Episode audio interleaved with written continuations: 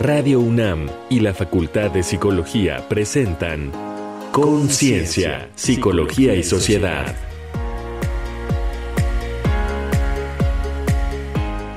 Estrés crónico en enfermedades crónicas. Bienvenidos, bienvenidas. Inicia Conciencia, Psicología y Sociedad. Están escuchando Radio UNAM a través del 96.1 de la frecuencia modulada. También puede ser que nos escuchen en el 860 de amplitud modulada o en la web www.radio.unam.mx. Como sea, les damos la bienvenida. Mi nombre es Berenice Camacho. En nombre de todo el equipo les saludo y tengo el honor, el gusto de poder llevar a cabo este espacio en compañía de la doctora Laura Ramos Que estará también en la conducción en este momento. Doctora Laura, ¿cómo estás? Hola, ¿qué tal, Bere?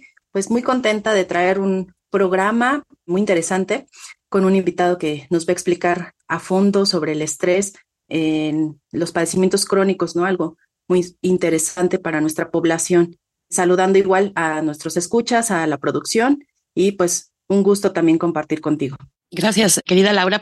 Estaremos con este tema durante la siguiente hora, estrés crónico en enfermedades crónicas. Es el tema que vamos a abordar en esta ocasión. Si ustedes quieren enviar sus comentarios, alguna petición, pues pueden hacerlo al correo de voz. A continuación les comparto el correo, es el 5556 23 32 81. De nuevo, 55 56 23 3281 y también se pueden acercar a las redes sociales de la Facultad de Psicología, tanto en Facebook como en Instagram, igualmente en Twitter. No se olviden igualmente de acercarse al podcast de Radio UNAM. Si quieren pues recuperar esta conversación u otras que hemos tenido a lo largo de estas siete temporadas, pueden acercarse a radiopodcast.unam.mx y ahí encontrarán el programa de conciencia, psicología y sociedad, buscarán la fecha y bueno, podrán volver a escuchar programas como este. Así es que iniciamos, vamos en conciencia, psicología y sociedad. Caminas tranquilamente por la acera cuando súbitamente a tu costado un ruido metálico y potentes ladridos te sobresaltan. Reaccionas al instante. Estamos programados para responder rápidamente, con cuerpo y mente, ante distintas amenazas y actuar, para luchar o huir. Al percibir la amenaza, el hipotálamo activa un sistema de alarma. Las glándulas suprarrenales liberan una oleada de adrenalina y cortisol. La primera hormona eleva el ritmo cardíaco, la presión arterial y el suministro de energía. El cortisol, principal hormona del estrés, aumenta la glucosa en sangre, libera sustancias para reparar tejidos y frena funciones no esenciales. Altera al sistema inmunológico y suprime los sistemas digestivo y reproductivo. La alarma se comunica también con regiones del cerebro que controlan nuestro ánimo, la motivación y el miedo. Pero esta respuesta corporal al estrés suele autolimitarse una vez que pasó la amenaza percibida, los niveles hormonales y los distintos sistemas vuelven a la normalidad. Y aunque nuestro cuerpo puede percibir como amenazas distintas demandas cotidianas, como grandes cargas de trabajo, pagar deudas o cuidar de la familia, en la mayoría de los casos, las personas conseguimos autorregularnos. Sin embargo, por ser fuente constante de estrés para quien las padece, las enfermedades crónicas mantienen encendido el sistema de alarma. Esta activación sostenida trastoca el sistema inmunológico y proliferan la actividad inflamatoria, el factor de necrosis tumoral alfa y las células asesinas. Las reservas se agotan y disminuye la capacidad para enfrentar agentes patógenos. La respuesta inflamatoria contribuye a la fatiga y a sentimientos de desesperanza. Las citoquinas en el cerebro elevan la sensibilidad al dolor y alteran la percepción social facilitan los síntomas depresivos y retroalimentan el estrés, propiciando aislamiento, soledad y baja calidad de vida. Ante esta situación, diversas técnicas de apoyo psicológico pueden contribuir a disminuir el malestar emocional, promover el bienestar y mejorar los parámetros de salud. Entonces, ¿cómo reconocemos que el estrés se ha vuelto crónico? ¿Cómo influye este en la salud física y mental? ¿Cómo contribuye la psicología a manejarlo? Y cómo saber si el cuidador primario requiere de atención. Para responder estas y más preguntas, invitamos a David Alberto Rodríguez Medina, licenciado y doctor en psicología por la UNAM, con una estancia postdoctoral en el Centro Regional de Investigaciones Multidisciplinarias, miembro del Sistema Nacional de Investigadores, Es académico de la División de Ciencias Sociales y Humanidades de la Universidad Autónoma Metropolitana, Unidad Iztapalapa. Bienvenido, doctor. Hola, ¿qué tal? Muchísimas gracias por la invitación. Un gusto y un placer compartir con ustedes el conocimiento. Muchas gracias, doctor. Doctor David Rodríguez Medín. Bueno, pues te proponemos, doctor, iniciar con la escucha de un par de testimonios. Se trata de testimonios de dos mujeres sobrevivientes de cáncer de mama y que acompañaron su proceso en algún punto con apoyo psicológico. Vamos a escuchar, estos testimonios están orientados hacia escuchar el antes y el después de este acompañamiento psicológico. Vamos con ello. Testimonios. Esta semana, en Conciencia, Psicología y Sociedad, tenemos el testimonio de dos pacientes de nuestro invitado experto que tuvieron un procedimiento para retirar el cáncer de mama. Ellas nos comparten su experiencia sobre cómo manejaban su estrés antes del apoyo psicológico. Tengo 68 años de edad. No tenía control. Estaba muy estresada, estaba muy deprimida. Todo se me juntó. Este, pues la verdad es que estaba muy mal, me sentía muy agobiada. ¿Y qué cambios ha notado a partir del acompañamiento psicosocial? Ya no me siento como me sentía antes, que el mundo se me cerraba, que cualquier problema lo hacía grande. O sea, ya trato de analizarlo, trato de, de pensar de que las cosas van a mejorar. Trato de, con la respiración, trato de relajarme porque me daban ataques de pánico y tenía muchísima ansiedad. Entonces, cuando empiezo a sentir mucha ansiedad, como los doctores nos enseñaron a respirar, trato de respirar. A veces, eh, la verdad es que a veces es tanto mi, tanta mi ansiedad que me cuesta mucho trabajo, pero trato de hacerlo y sí me, me, me funciona. Llega el momento en que me funciona. Diferentes herramientas para dejar las cosas como eh, aparte, ¿no? O sea, yo estoy aquí y como que los problemas están afuera, no estando dentro de mí. Entonces, este, ha sido muy importante la, el acompañamiento, ha sido muy importante el hecho de que yo esté en psicología, porque este, me ha ayudado a ver una luz. A pesar de que yo tengo 68 años, eh, sigo pensando que vivir es lo más lindo que hay. Entonces, ya, ya esa parte, pues sí, sí le he mejorado mucho. Tengo 62 años.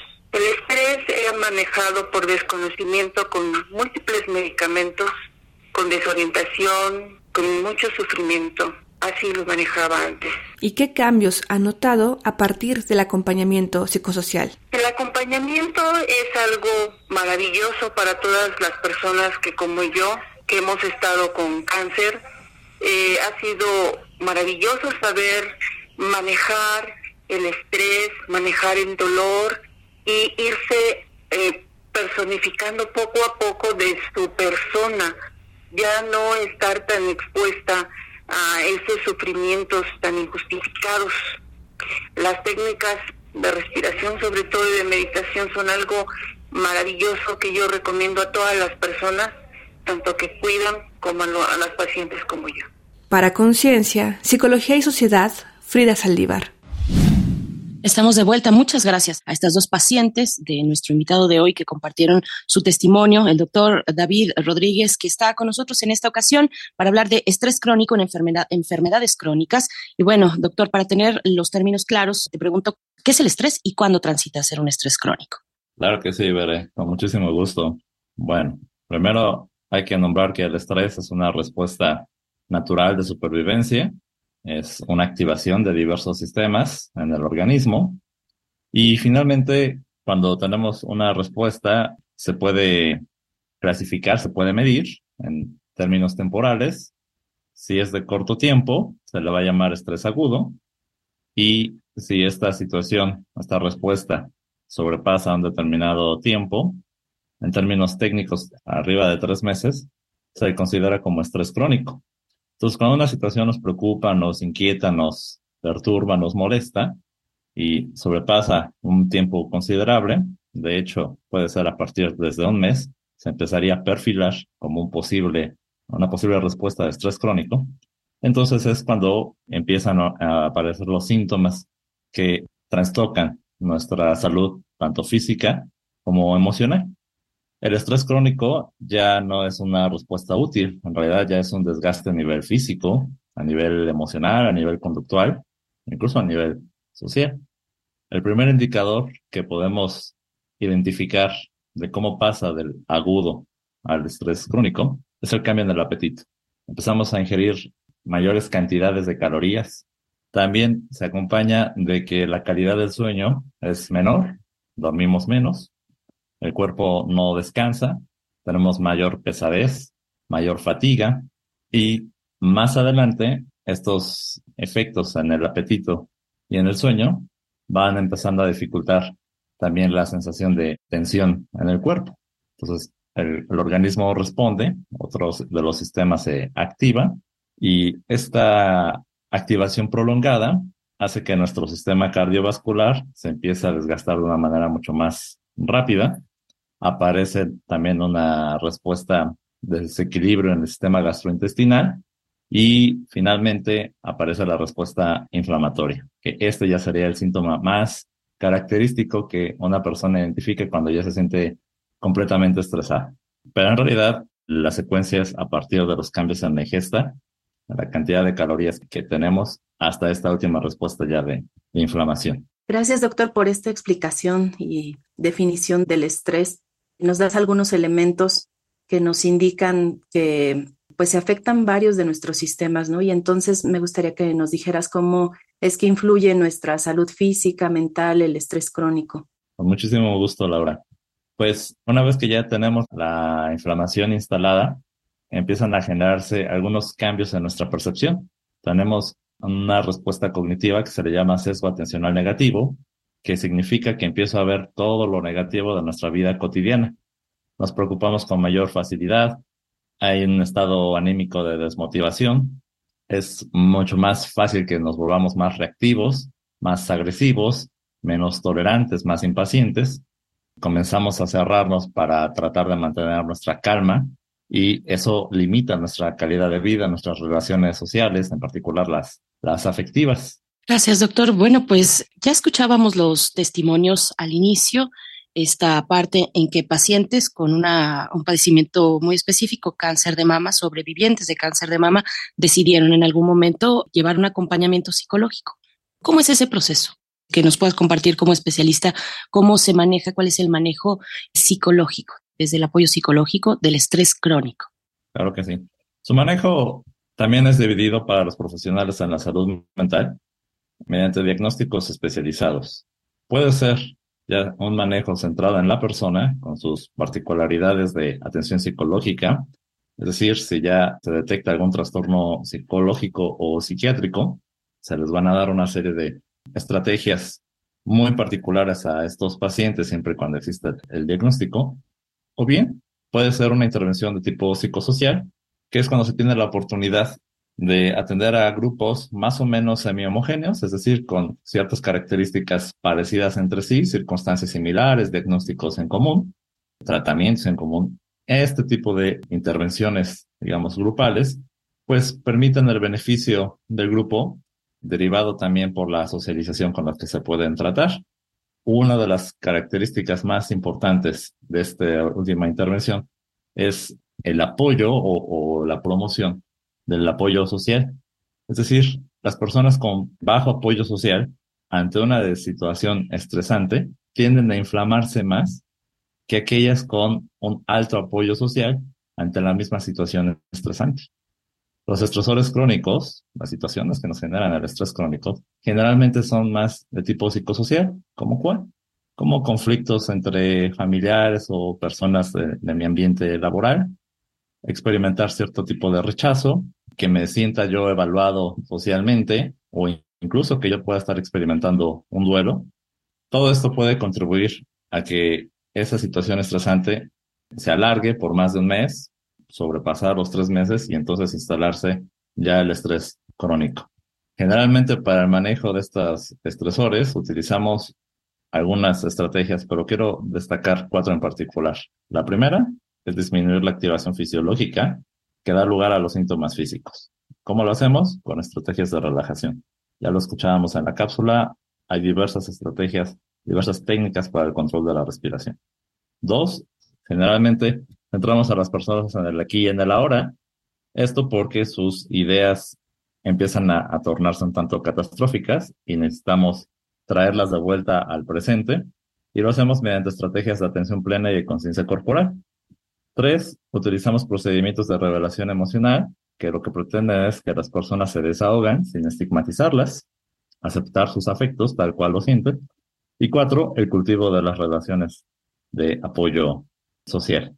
Doctor, qué importante esto, estos puntos que mencionas. A me gustaría preguntarte por qué las personas con padecimientos crónicos deben recibir este apoyo. Si se les puede hacer más conscientes de esta necesidad de tener un apoyo psicológico y de qué forma. Por supuesto.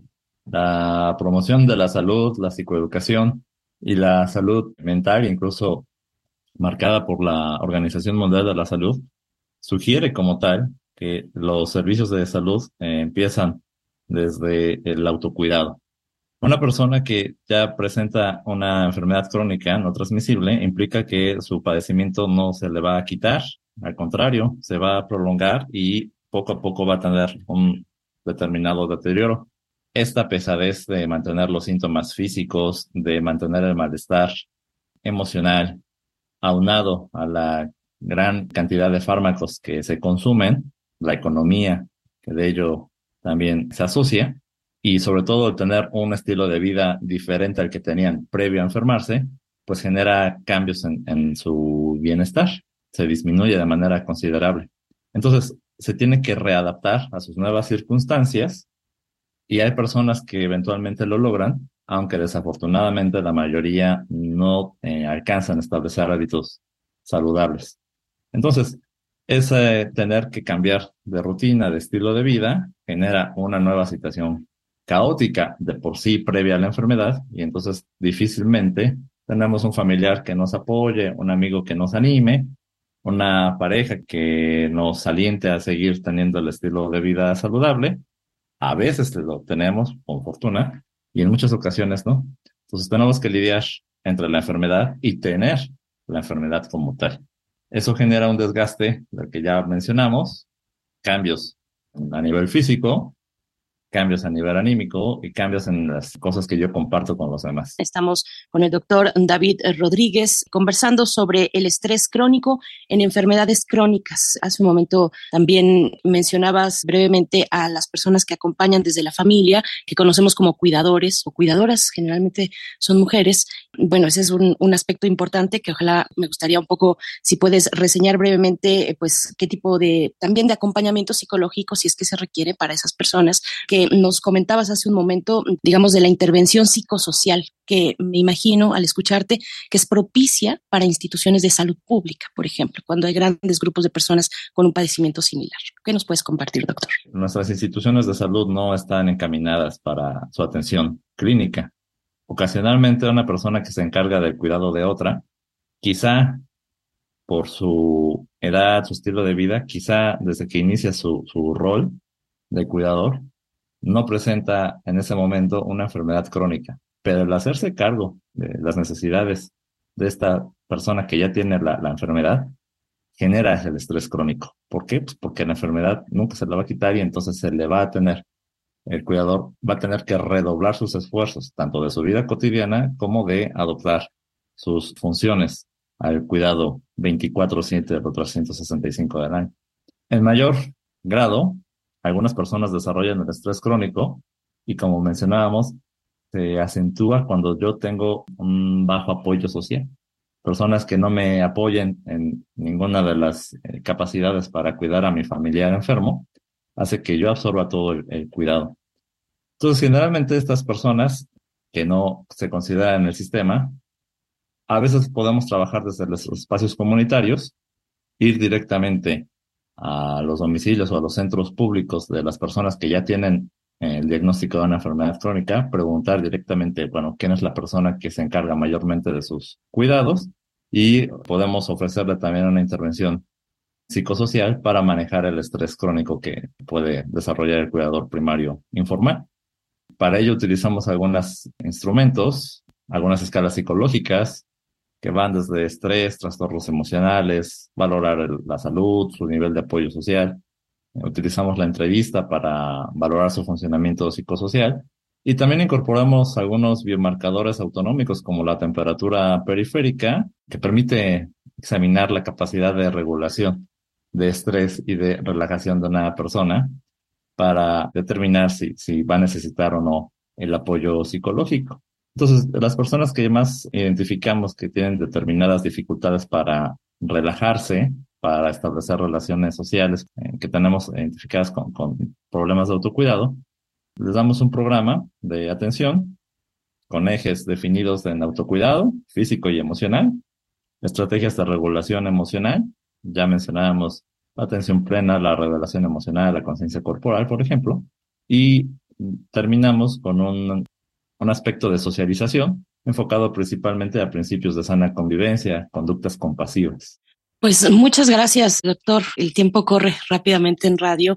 Ha sido muy interesante escucharte, compartir con la audiencia todos estos elementos que a veces pueden llegar a pasar desapercibidos y cuya atención psicológica sí modifica pues el panorama de las personas con padecimientos crónicos. Muchas gracias, doctor. Les recordamos que el doctor David Rodríguez es doctor en psicología por la UNAM, con una estancia postdoctoral en el CRIM, en el Centro Regional de Investigaciones Multidisciplinarias. Es miembro del Sistema Nacional de Investigadores y es académico en la División de Ciencias Sociales y Humanidades de la Universidad Autónoma Metropolitana, la UAM, en su unidad Iztapalapa. Muchas gracias por este tiempo y por lo compartido, doctor. Me queda solamente, nos queda preguntarte para la audiencia que esté interesada en algún bueno, tener mayor información, incluso acercarse a un espacio de atención en estos contextos, que nos puedas dar alguna referencia, doctor. Sí, bueno, hay algunas, algunas instituciones que brindan redes de servicios de apoyo emocional.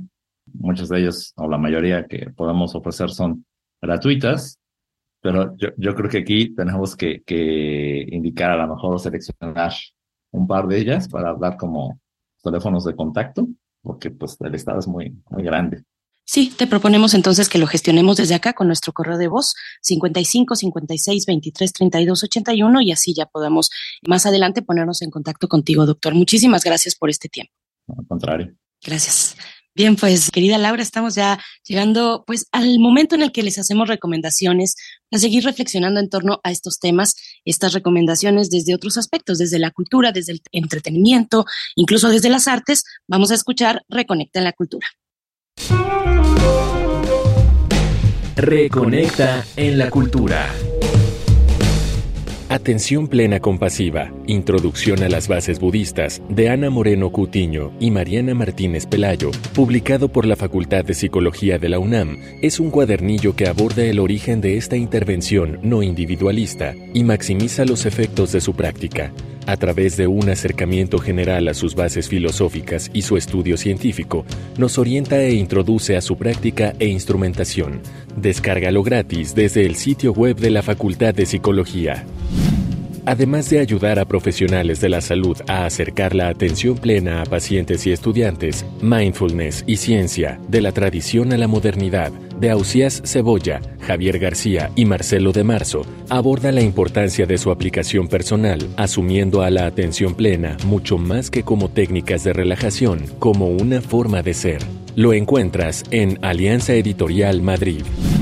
Y ahora, ponte cómodo para disfrutar del documental de animación Headspace, Relaja tu mente. Se trata de una experiencia interactiva que puedes adaptar a tu estado de ánimo o bien a tu disposición para relajarte, meditar o dormir profundamente. Allí mismo, en Netflix, puedes hallar la guía Headspace para la meditación. En la charla de TEDx Tarragona, Lo que la meditación puede hacer por tu cerebro, Nazaret Castellanos, licenciada en física teórica y doctora en neurociencia, explica cómo, ante los niveles de estrés a que estamos expuestos, que activan la amígdala muy por encima de lo necesario y son perjudiciales para nuestra salud, la meditación fortalece la salud emocional y mejora nuestra calidad de vida. Estas fueron las recomendaciones de la semana. Te dejamos con el tema Stressed Out del dúo estadounidense 21 Pilots. Wish I found some better sounds no one's ever heard. I wish I had a better voice that sang some better words. I wish I found some chords in an order that is new. I wish I didn't have to rhyme every time I sang. I was told when I get older all my fears would shrink, but now I'm insecure and I care what people think. My name's Blurry Face and I care what you think. My name's Blurry Face and I Pues con estas recomendaciones vamos llegando también al momento de compartir contigo, doctora Laura, bueno, más bien de que tú nos compartas las algunas anotaciones finales eh, sobre nuestro tema de hoy, estrés crónico en enfermedades crónicas. Doctora Laura, te escuchamos. Claro que sí, Bere, pues qué programa. Muy interesante en el sentido de hacer consciente, como ya mencionaba el doctor David, una palabra, psicoeducación, que nos ayudaría a entender mucho estas enfermedades crónicas no transmisibles y el impacto que se tiene en las personas. El hecho de tener un diagnóstico de una enfermedad crónica, pues no es sencillo. Ya hemos platicado que se pierden esferas en, en la vida de, de las personas, ¿no? Es decir, se tiene un duelo de lo que se hacía y ya no se puede hacer o se va perdiendo en cuestión de lo que hace día a día. Y el impacto, pues, físico, psicológico, social, para esta persona y para los que estén cercanos, cercanas a ella, pues es muy importante, por lo que hay que pensar en la reducción de este estrés crónico, porque pues llega a ser destructivo.